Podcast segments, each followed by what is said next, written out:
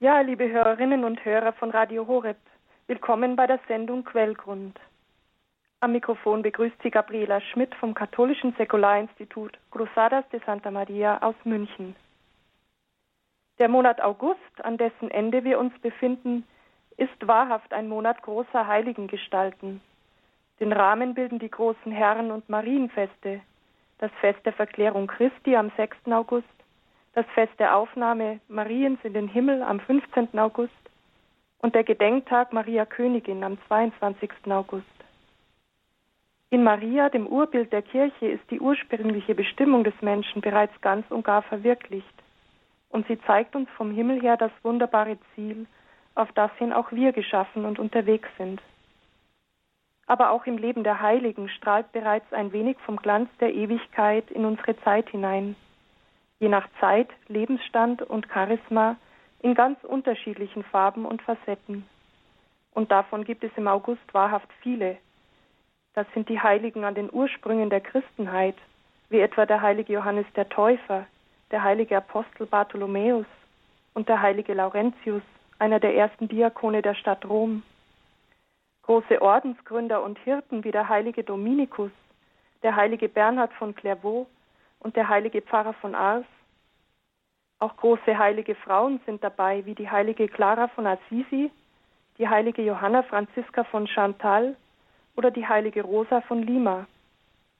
Und schließlich feiern wir im August eine Reihe ganz aktueller heiligen Gestalten, wie etwa den heiligen Maximilian Kolbe, den Patron der modernen Kommunikationsmittel, der im Konzentrationslager Auschwitz stellvertretend für einen Familienvater in den Hungerbunker ging den seligen Karl Leisner, einen Apostel der Jugend, der unter beeindruckenden Umständen heimlich im Konzentrationslager Dachau zum Priester geweiht wurde. Und schließlich die heilige Theresia Benedicta Akruse, Edith Stein, die aus einer gläubigen jüdischen Familie stammend nach einer langen und sehnsuchtsvollen Suche vom Atheismus über die phänomenologische Philosophie Edmund Husserls zum katholischen Glauben fand. Von Edith Stein die von Johannes Paul II. zu einer der Patroninnen Europas ernannt wurde, stammt der berühmte Satz, wer die Wahrheit sucht, der sucht Gott, ob es ihm klar ist oder nicht. Gerade ihr persönlicher Weg zu Gott ist wie eine Übersetzung der Botschaft jenes Heiligen in unsere Zeit, dessen Gedenktag wir erst vor zwei Jahren, wir erst vor zwei Tagen gefeiert haben und den ich Ihnen heute Abend ein wenig näher bringen möchte, des heiligen Augustinus. Augustinus hat das Denken und die Spiritualität des christlichen Abendlandes vielleicht geprägt wie kein zweiter. Und wie kein zweiter vermag er auch durch sein Zeugnis die Menschen bis heute noch zu faszinieren. In einer Reihe von Katechesen aus dem Jahr 2008, auf die ich auch im Folgenden immer wieder zurückkommen werde, hat Papst Benedikt XVI. gerade diese Aktualität besonders hervorgehoben. Wenn ich die Schriften des heiligen Augustinus lese, so sagte er damals den Gläubigen auf dem Petersplatz, habe ich nicht den Eindruck, dass es sich um einen Mann handelt, der vor mehr oder weniger 1600 Jahren gestorben ist, sondern ich spüre ihn wie einen Menschen von heute, einen Freund, einen Zeitgenossen, der zu mir spricht der mit seinem frischen und aktuellen Glauben zu uns spricht. Augustinus spricht zu uns vor allem durch das Zeugnis seines Lebens, das er uns selbst in seinen Bekenntnissen überliefert hat. Als eines der meistgelesenen Bücher der Antike zeichnen sie einerseits seinen inneren Weg der Wahrheitssuche Schritt für Schritt nach. Sie sind aber andererseits auch ein inniges persönliches Zwiegespräch mit Gott, in dem Augustinus sein Lob, seine liebende Bewunderung und seinen Dank für die barmherzige Führung Gottes in seinem Leben zum Ausdruck bringt. Diesen seinen Lebensweg möchte ich mit Ihnen, liebe Hörerinnen und Hörer, nach ein paar Takten Musik zunächst gemeinsam nachgehen. In einem zweiten Schritt werden wir uns dann der Frage zuwenden, was uns Augustinus gerade heute für unseren eigenen Glaubensweg als Christen des 21. Jahrhunderts besonders zu sagen hat.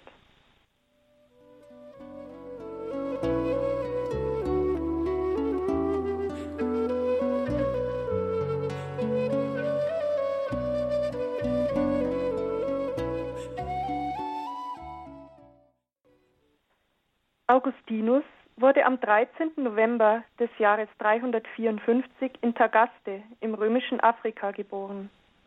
Sein Vater war ein heidnischer römischer Beamter namens Patricius, den Augustinus schon im Alter von 17 Jahren wieder verlieren sollte. Seine Mutter Monika war eine vorbildliche gläubige Christin, die all ihr Hoffen auf dich, Gott, baute, wie der eigene Sohn später über sie schreibt. Ihr verdankt Augustinus auch die ersten Unterweisungen im christlichen Glauben. Und diese erste kindliche Liebe zu Christus sollte ihn auch auf seinen verschlungensten Irrwegen später nie ganz verlassen. Noch als kleines Kind erkrankt Augustinus schwer. Doch die Taufe, die man ihm in akuter Todesgefahr spenden will, wird nach der unerwartet raschen Genesung schließlich doch wieder hinausgeschoben. Man will warten, bis Augustinus selbst die Entscheidung zum Glauben treffen kann ein Aufschub, den er später in seinen Konfessiones bitter beklagen wird. Denn der Heranwachsende geht schon bald ganz andere Wege. Er erhält eine solide Ausbildung, wenn ihm auch als Schüler die tragische Liebe zwischen Dido und Aeneas bei Vergil viel interessanter vorkommt als die griechischen Vokabeln. Dennoch, so sagt er von sich, schon bei meinen kleinen Gedanken über meine kleinen Dinge entzückte mich die Wahrheit. Irren wollte ich mich nicht. Doch darin habe ich gesündigt, dass ich nicht in ihm, sondern in seinen Geschöpfen, in mir und bei den anderen, das Schöne, das Erhabene, das Wahre suchte. Und so stürzte ich in Schmerz, Wirrnis und Irrsal. Damit er eine bessere Rhetorikschulung erhält, will der Vater ihn aus dem benachbarten Madaura ins berühmte Karthago schicken.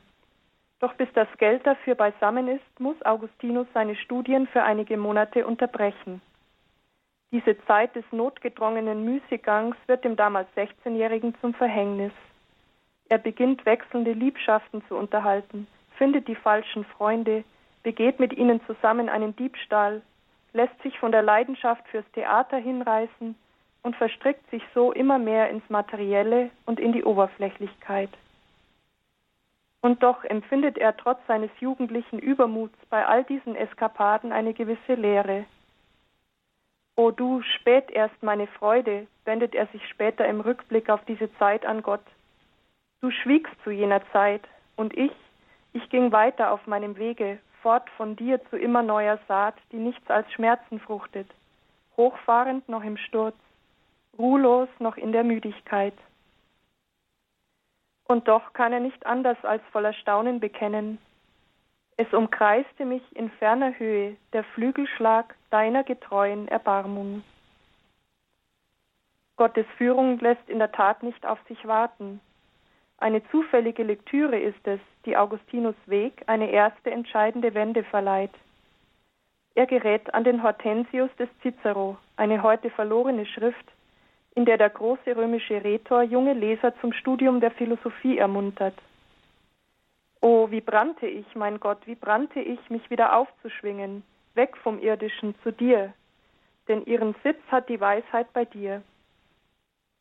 Augustinus lernt, hinter die Oberfläche der Dinge zu blicken. Er lernt zu reflektieren, nach innen zu gehen, nach einer Weisheit zu streben, die die unmittelbar greifbaren, sichtbaren Dinge übersteigt. Sie zu erlangen, sie festzuhalten und mit aller Kraft an mein Herz zu schließen. Die Erinnerung an die christliche Prägung seiner Kindheit führt ihn zu einer ersten Lektüre der Heiligen Schrift. Doch ist der an glänzende Rhetorik gewöhnte Student von ihrer augenscheinlichen sprachlichen Schlichtheit enttäuscht und vermag nicht in die tieferen Geheimnisse des Wortes Gottes einzudringen. Noch sucht Augustinus die Antwort auf seinen Durst nach Wahrheit allzu sehr an der Oberfläche. Dies veranlasst ihn, sich einer Sekte zuzuwenden, deren Doktrin zwar christlich verbrämt war, die aber in Wirklichkeit mit der christlichen Lehre nur wenig gemeinsam hatte, den Manichäern. Mehr abstraktes philosophisches System als echte Religion dachte der Manichäismus Gott als körperliche Substanz, die die geschaffene Materie durchdringt und unterteilte die Wirklichkeit in ein Prinzip des Guten und des Bösen. Wie Benedikt XVI. formuliert, war Augustinus als Manichäer davon überzeugt, die Synthese zwischen Rationalität, Wahrheitssuche und Liebe zu Jesus Christus gefunden zu haben. Außerdem tolerierten die Manichäer sein uneheliches Zusammenleben mit einer Frau, von der er bereits einen Sohn hatte, und eröffneten ihm durch ihren gesellschaftlichen Einfluss angenehme Perspektiven für seine Karriere als Lehrer der Rhetorik. Zwei Dinge waren es aber dennoch, die ihm während der etwa zehn Jahre als überzeugter Verfechter des Manichäismus immer wieder innerlich zu denken gaben. Einerseits war da der Schmerz seiner Mutter Monika, die nicht aufhörte, unter Tränen für die Bekehrung ihres Sohnes zum christlichen Glauben zu flehen.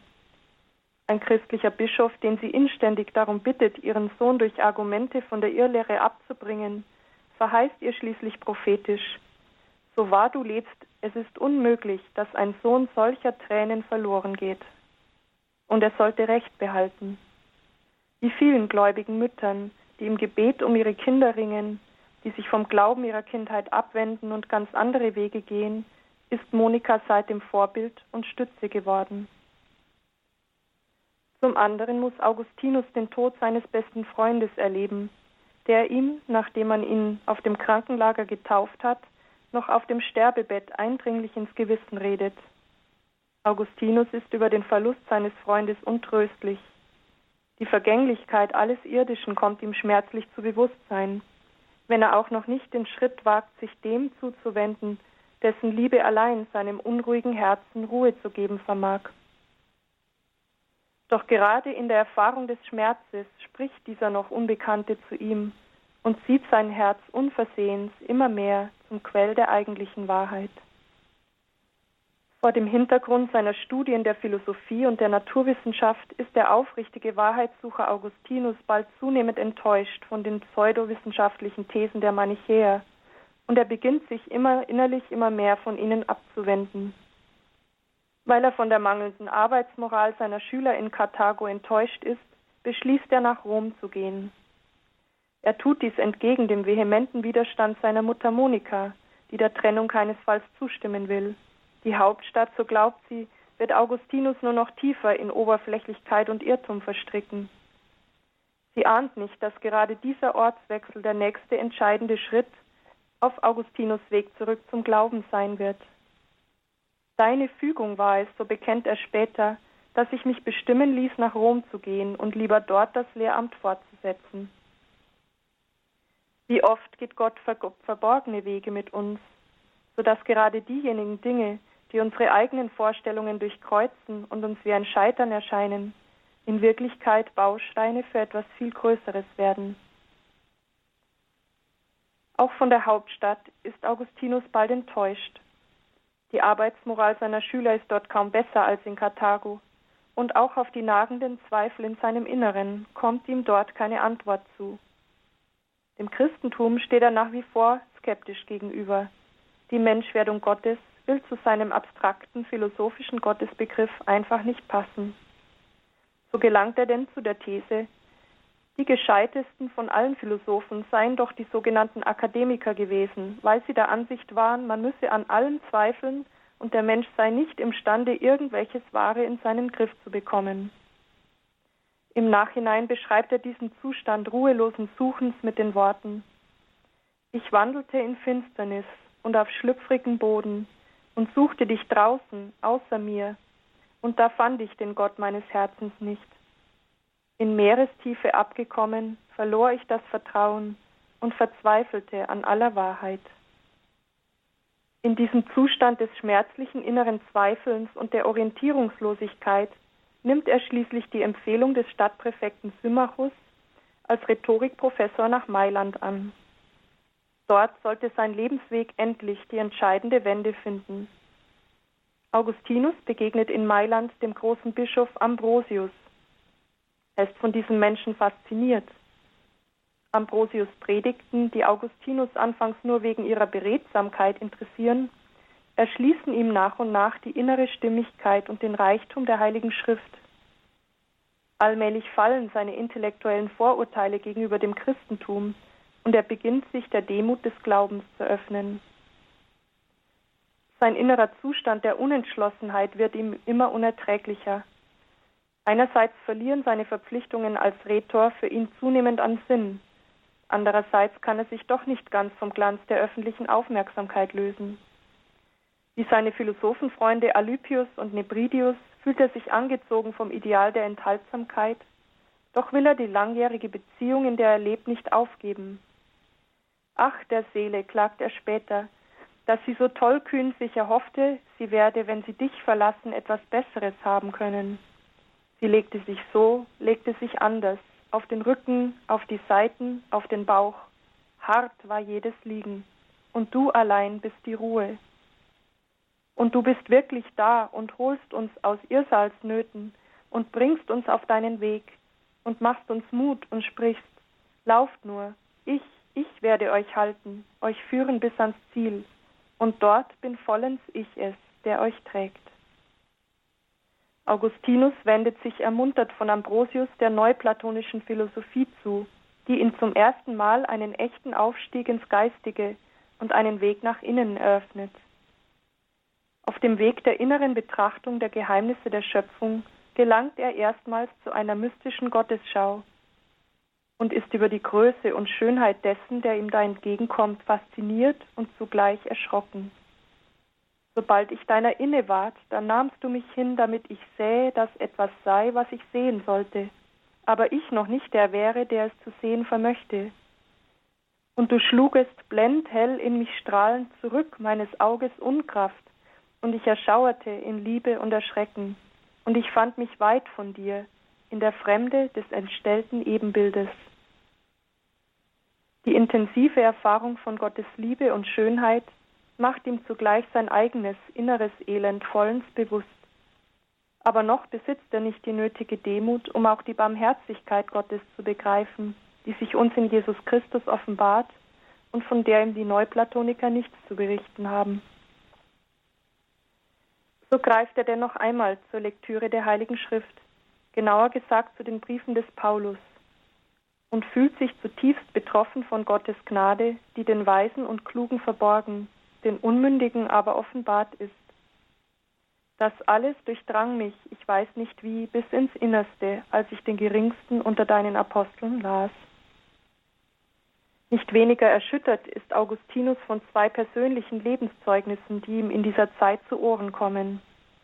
Die aufsehenerregende öffentliche Bekehrung eines von ihm bewunderten römischen Rhetors namens Victorinus zum christlichen Glauben und das Zeugnis der orientalischen Mönche, die sich in die Wüste zurückgezogen haben, um allein für Gott zu leben. Je brennender ich sie lieben musste, diese Männer, von denen ich da hörte, dass sie mit heilsamer Leidenschaft sich ganz dir übergeben hatten, um gesund zu werden, mit umso größerem Abscheu hasste ich mich, wenn ich mich mit ihnen verglich, dass nun schon so viele Jahre mit mir geschwunden waren, seitdem ich an Ciceros Hortensius zum Streben nach der Weisheit erwacht war, und noch immer schob ich's hinaus. Augustinus brennt nun schon innerlich vor Sehnsucht, sich endlich mit seinem ganzen Leben Gott anzuvertrauen. Aber er spürt, dass sein Wille noch nicht stark genug ist, um den entscheidenden Schritt zu tun. Und doch hört er immer machtvoller in sich eine Stimme, die ihm zuruft, Wirf dich auf ihn, hab keine Angst. Er wird nicht weichen, dass du fällst. Getrost, wirf dich auf ihn. Er fängt dich auf und macht dich heil. Als er so mit sich im Streit liegt, kommt ihm Gott selbst mit seiner Gnade zu Hilfe. Von ferne vernimmt er im Garten die Stimme eines Kindes, die ihm in einem unbekannten Singsang zuruft, Tolle, lege, nimm und lies. Er nimmt die Briefe des Apostels Paulus zur Hand, die er eben im Begriff war zu lesen, und schlägt die Stelle aus dem 13. Kapitel des Römerbriefes auf. Lasst uns ehrenhaft leben wie am Tag ohne maßloses Essen und Trinken, ohne Unzucht und Ausschweifung, ohne Streit und Eifersucht. Vielmehr zieht den Herrn Jesus Christus an. Dieses Wort trifft ihn zuinnerst ins Herz. Er entscheidet sich für die Taufe, die ihm nach einer Zeit der Vorbereitung von Ambrosius in der Osternacht des Jahres 387 im Mailänder Dom gespendet wird. Eigentlich drängt es Augustinus nach dieser tiefen Erfahrung von Gottes Barmherzigkeit und Nähe nun zur Kontemplation. Deshalb gibt er seinen Rhetoriklehrstuhl in Mailand auf und beginnt mit einigen Gleichgesinnten in seiner Heimatstadt Tagaste ein klösterliches Leben. Doch Gott, der ewig Neue, dessen Wege uns immerfort überraschen, durchkreuzt ein weiteres Mal seine Pläne. Augustinus wird vom Bischof von Hippo Valerius, der dringend Seelsorger braucht, entgegen seinem anfänglichen Widerstand zum Priester geweiht.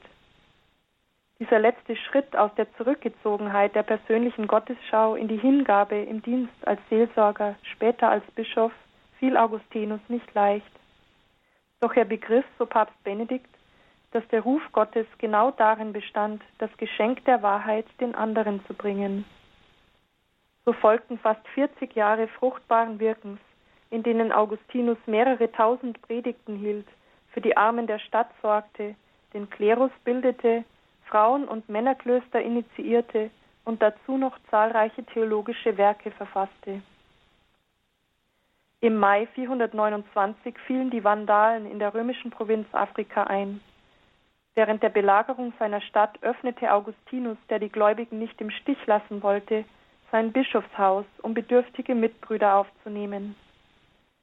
Im dritten Monat der Belagerung erkrankte er schwer an einem Fieber. Um von niemandem in seiner Sammlung gestört zu werden, berichtet sein Biograf, bat er ungefähr zehn Tage vor seinem Hinscheiden uns Anwesende, außerhalb der Stunden, in denen die Ärzte kamen oder man ihm das Essen brachte, niemanden in seine Kammer eintreten zu lassen. Sein Wille wurde genau erfüllt und diese ganze Zeit verbrachte er im Gebet. Solchermaßen in die Betrachtung seines Gottes versunken, verstarb er am 28. August 430 im Alter von 76 Jahren.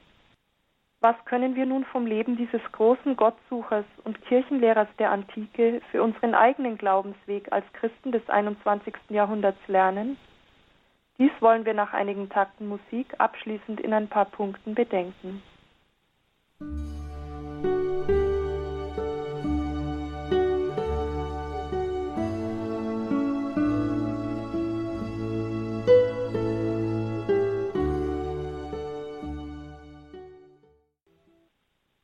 Augustinus gesamtes Leben war ein unermüdliches Suchen nach Gott. Vielleicht kann er uns gerade dadurch in unserer Zeit in der so viele Menschen Gott nicht kennen oder den Zugang zu ihm verloren haben, am meisten Vorbild sein. Auf dich hin hast du uns geschaffen, lautet sein wohl berühmtester Satz zu Beginn der Konfessiones, und unruhig ist unser Herz, bis es ruht in dir. Jeder Mensch trägt diese Sehnsucht in sich, ob bewusst oder unbewusst, und allein die Sehnsucht ist für Augustinus bereits Gebet. Preisen werden den Herrn, die ihn auch nur suchen, schreibt er wenige Sätze später. Und an anderer Stelle, eure Sehnsucht selbst ist bereits Gebet. Und wenn eure Sehnsucht beständig ist, dann ist auch euer Gebet beständig. Augustinus verleiht dieser seiner Sehnsucht nach Gott immer wieder in bewegenden Worten Ausdruck. Wer gibt mir, dass ich Ruhe finde in dir? Wer gibt mir, dass du kommst in mein Herz und es trunken machst? Sag meiner Seele, dein Heil bin ich. Ich will nachlaufen dieser Stimme, bis ich dich fassen kann. Verbirg nicht dein Angesicht vor mir. Eng ist das Haus meiner Seele, in das du kommen sollst zu ihr. Weit soll es werden, weit durch dich. Gerade wenn es uns schwerfällt zu beten, in den Zeiten geistlicher Trockenheit, kann es uns Hilfe und Nahrung sein, immer wieder mit ganz einfachen Worten diese Sehnsucht in uns zu wecken. Vielleicht indem wir die Worte der Psalmen wiederholen, die, Augustin, die Augustinus Zeit seines Lebens sehr geliebt hat. Gott, du mein Gott, dich suche ich, meine Seele dürstet nach dir. Dein Angesicht, Herr, will ich suchen, verbirg nicht dein Gesicht vor mir. Aus der Sehnsucht nährt sich die Liebe, und einem liebenden Herzen, das Gott mit aufrichtigem Verlangen sucht, das lehrt uns der heilige Augustinus dem lässt er sich nicht unbezeugt. Augustinus gibt sich auf seiner Suche nach Gott nicht mit Vorläufigen zufrieden. Er spürt, dass Gott jemand ist, den er nicht in seine eigenen Vorstellungen zwängen kann, und dass jeder Versuch, dies zu tun, ihn unbefriedigt lässt, bis er schließlich erkennt, um Gott wirklich zu finden, muss er sich selbst von ihm finden lassen. Er muss sein eigenes Herz nach und nach von ihm weiten lassen, sein eigenes Wollen und Begreifen dem in die Hände geben, der die Wahrheit in Person ist. So versteht er, dass es besser ist, Gott im Nichtfinden zu finden, als ihn im Finden doch nicht zu finden. Letztlich müssen wir uns als Christen in jedem Moment immer wieder neu als Anfänger begreifen. Christlicher Glaube definiert sich seit frühester Zeit als ein beständiges Fortschreiten, als Weg. Wer daher meint, alles bereits begriffen zu haben, sich bequem auf dem einmal Verstandenen ausruhen zu können, dessen Glaube erstarrt. Christlicher Glaube ist kein statisches Wissen, sondern lebendige Liebesbeziehung mit einem Gegenüber. Daher können und dürfen wir von Tag zu Tag tiefer in die Gemeinschaft mit diesem Gegenüber eintreten, ihn immer mehr und immer tiefer kennenlernen. Um es noch einmal mit Worten des heiligen Augustinus zu sagen, Gott, der Unendliche, will auch als Gefundener immer neu gesucht werden. Um dies erreichen zu können, braucht es freilich noch ein zweites. Wir müssen zuallererst unser eigenes Herz täglich neu von Gott weiten lassen. In einer seiner Katechesen deutet Papst Benedikt das Leben des heiligen Augustinus nicht nur als einen Weg der einmaligen Bekehrung vom Heidentum zum Christentum, sondern als einen Weg der ständigen Umkehr. Indem er auf sein kontemplatives Leben verzichtet, muss Augustinus lernen, seinen Glauben den einfachen Menschen mitzuteilen. Und schließlich muss er sich immer mehr dessen bewusst werden, dass er selbst Tag für Tag der inneren Erneuerung und Vergebung durch Christus bedarf. Diese Haltung der tiefen Demut vor dem einzigen Herrn Jesus, so der Papst, führte ihn in die Erfahrung einer auch intellektuellen Demut ein. So zeigt uns Augustinus jene harmonische Synthese zwischen Glaube und Vernunft auf, die gerade unserer Zeit oft so schwer fällt. In der schmerzlichen Phase des Zweifelns erfährt Augustinus, dass er nicht durch eigenes Forschen und Überlegen ans Ziel kommt, sondern dass ihm die wahre Erkenntnis Gottes nur in der Demut des Glaubens und des kindlichen Vertrauens zuteil werden kann. Staunend bekennt er, da nahmst du, mir ward es nicht bewusst, liebreich mein Haupt an dich und schlossest mir die Augen.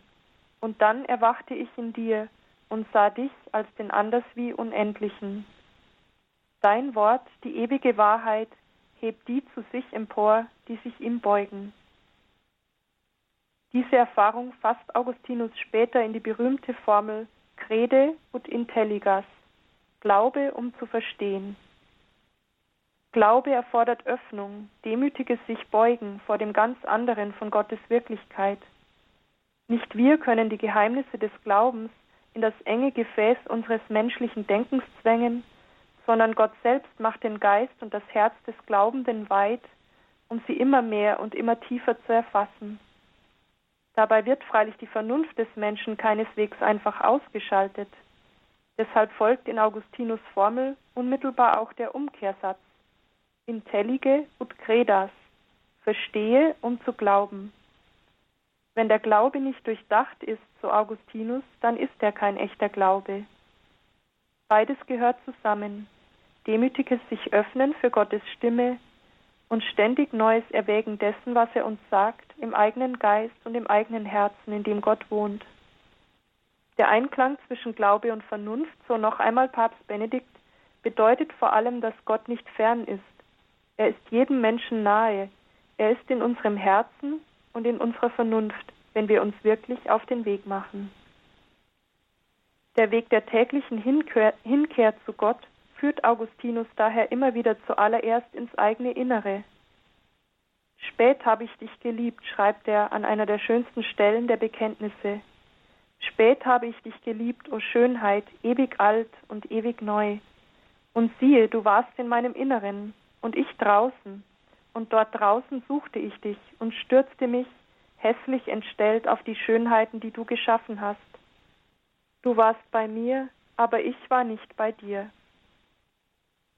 Gott ist uns näher als wir uns selbst, innerer als unser Innerstes und höher noch als unser Höchstes, schreibt Augustinus. Wenn wir ihn finden wollen, müssen auch wir in unserer lauten und nach außen gekehrten Zeit den Weg nach innen wieder neu suchen. Wir müssen wieder Zeiten der Stille finden, in denen wir alles um uns und in uns zum Schweigen bringen, um Gottes leise Stimme auf dem Grund unseres Herzens neu zu vernehmen. Dann werden wir nicht nur ihn, sondern auch uns selbst erst recht verstehen. Fragen wir ihn also immer wieder demütig mit dem heiligen Augustinus, Was bist du mir, Herr? Und ich, was bin ich dir? Bei deinen Erbarmungen, Herr, mein Gott, sag es mir, was du mir bist. Sag meiner Seele, dein Heil bin ich, und sag es so, dass ich es höre. Je intensiver Augustinus Gott begegnet, desto mehr wird er sich voller Staunen dessen bewusst, wie sehr ihn Gottes Barmherzigkeit bereits seiner seit seiner frühesten Kindheit getragen und begleitet hat, selbst als er innerlich noch weit entfernt von ihr war. Und auch hierin kann er uns in unserer ganz persönlichen Gottesbeziehung heute einen Weg weisen.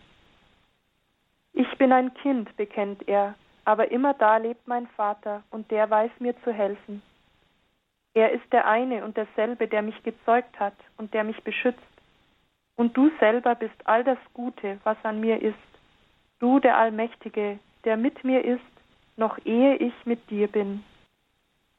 So werden denn seine Bekenntnisse gegen Ende immer mehr Confessiones im zweifachen Sinn des Wortes, wie ihn uns Papst Benedikt erläutert.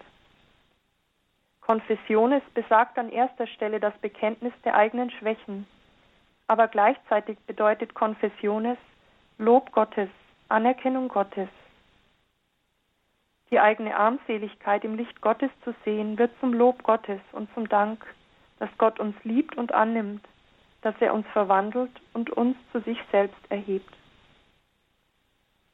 Dieses Bewusstsein, ohne Gott nichts zu sein, und alles von Gottes Gnade umsonst erhalten zu haben, ist für die Spiritualität des Augustinus zutiefst prägend. Er weiß sich Zeit seines Lebens als der von Gott emporgehobene und gerufene Sünder. Doch gerade die Erfahrung des täglichen Versuchtseins und der eigenen Schwachheit lässt ihn mit umso größerer Sicherheit auf Gottes Barmherzigkeit bauen. Wer möchte es aber zählen, schreibt er realistisch, wie viele lächerlich geringe Anlässe unserem Vorwitz täglich zur Versuchung werden und wie oft wir dabei straucheln. Von solchen Erfahrungen ist mein Leben voll und meine einzige Hoffnung ist ein großes, großes Erbarmen. Gewisser ist mir das Gefühl, dass meine Wunden fort und fort von dir geheilt, als dass mir keine neuen mehr geschlagen werden. Wie der heilige Paulus dem Augustinus sich seelenverwandt fühlt, wächst in ihm Tag für Tag die Überzeugung, dass Gottes Gnade allein es ist, die ihn trägt und dass sie ihre Kraft gerade in der Schwachheit besonders erweisen kann. Diese Überzeugung macht es ihm möglich, sich trotz seiner eigenen Sündhaftigkeit und Unzulänglichkeit täglich immer wieder neu auf den Weg zu machen, in der sicheren Gewissheit, dass Gott ihm nicht nur vergibt, sondern ihm auch mit seiner Gnade zuvorkommt und ihn leitet. Gott befiehlt nichts Unmögliches, schreibt er, aber wenn er etwas befiehlt, dann ermuntert er dich dazu, das zu tun, was du kannst, und um das zu bitten, was du nicht kannst. Gib, was du befiehlst, so befiehl, was du willst, lautet daher eines seiner liebsten Gebete. Augustinus weiß, dass sein menschliches Herz sich immer wieder von falschen Idealen betören lassen, immer wieder in vorläufige Dinge verstricken wird. Aber er weiß auch, dass Gott sein Herz besser kennt als er selbst und ihn daher immer wieder davon frei macht, manchmal unmerklich, manchmal schmerzlich. Groß ist dies mein Krankes, ja, viel und groß, aber größer ist deine Macht, es zu heilen. Diese Gewissheit des Augustinus kann auch uns auf unserem täglichen Weg der Umkehr Zuversicht geben. Gott verlangt nie mehr von uns, als er uns selbst geben will, und in diesem Vertrauen können wir uns getrost seinen väterlichen Händen überlassen. Sieh, Herr, mit diesem Gebet beendet Augustinus den Lebensbericht seiner Konfessiones. So werfe ich auf dich meine Sorge, damit ich lebe, und ich werde Wunder erschauen aus deinem Gesetz. Du kennst meine Unwissenheit und meine Schwachheit. Lehre mich und heile mich. Augustinus ist für uns damit nicht nur ein Lehrmeister der Sehnsucht und der Innerlichkeit, er ist vor allem auch ein Lehrmeister des zuversichtlichen Vertrauens auf Gottes Güte und Treue, eines Vertrauens, das sich durch keine Schwierigkeit, ob innerlich oder äußerlich, entmutigen lässt. Eines Vertrauens, das mutig nach vorne blickt und niemals müde wird, immer wieder neu anzufangen. Eines Vertrauens, das uns in allen Lebensphasen und in allen Wirrnissen unserer Zeit die Frische des Neubeginns und die Zuversicht der Jugend bewahren wird. Um noch einmal mit Worten von Benedikt XVI. zu schließen, auch wenn die Welt altert, ist Christus ewig jung. Und daher die Aufforderung des Augustinus. Lehne nicht ab, vereint mit Christus jung zu werden, auch in der alten Welt. Er sagt zu dir, fürchte dich nicht, deine Jugend wird sich erneuern wie die des Adlers. Der Christ darf also auch in schwierigen Situationen nicht verzagen. Bitten wir den heiligen Augustinus, dass er uns allen diese Gnade schenkt, damit auch wir in unserer Zeit Zeugen der Liebe und Wahrheit dessen sein dürfen, dessen Glanz zu allen Zeiten ewig alt und ewig neu erstrahlt.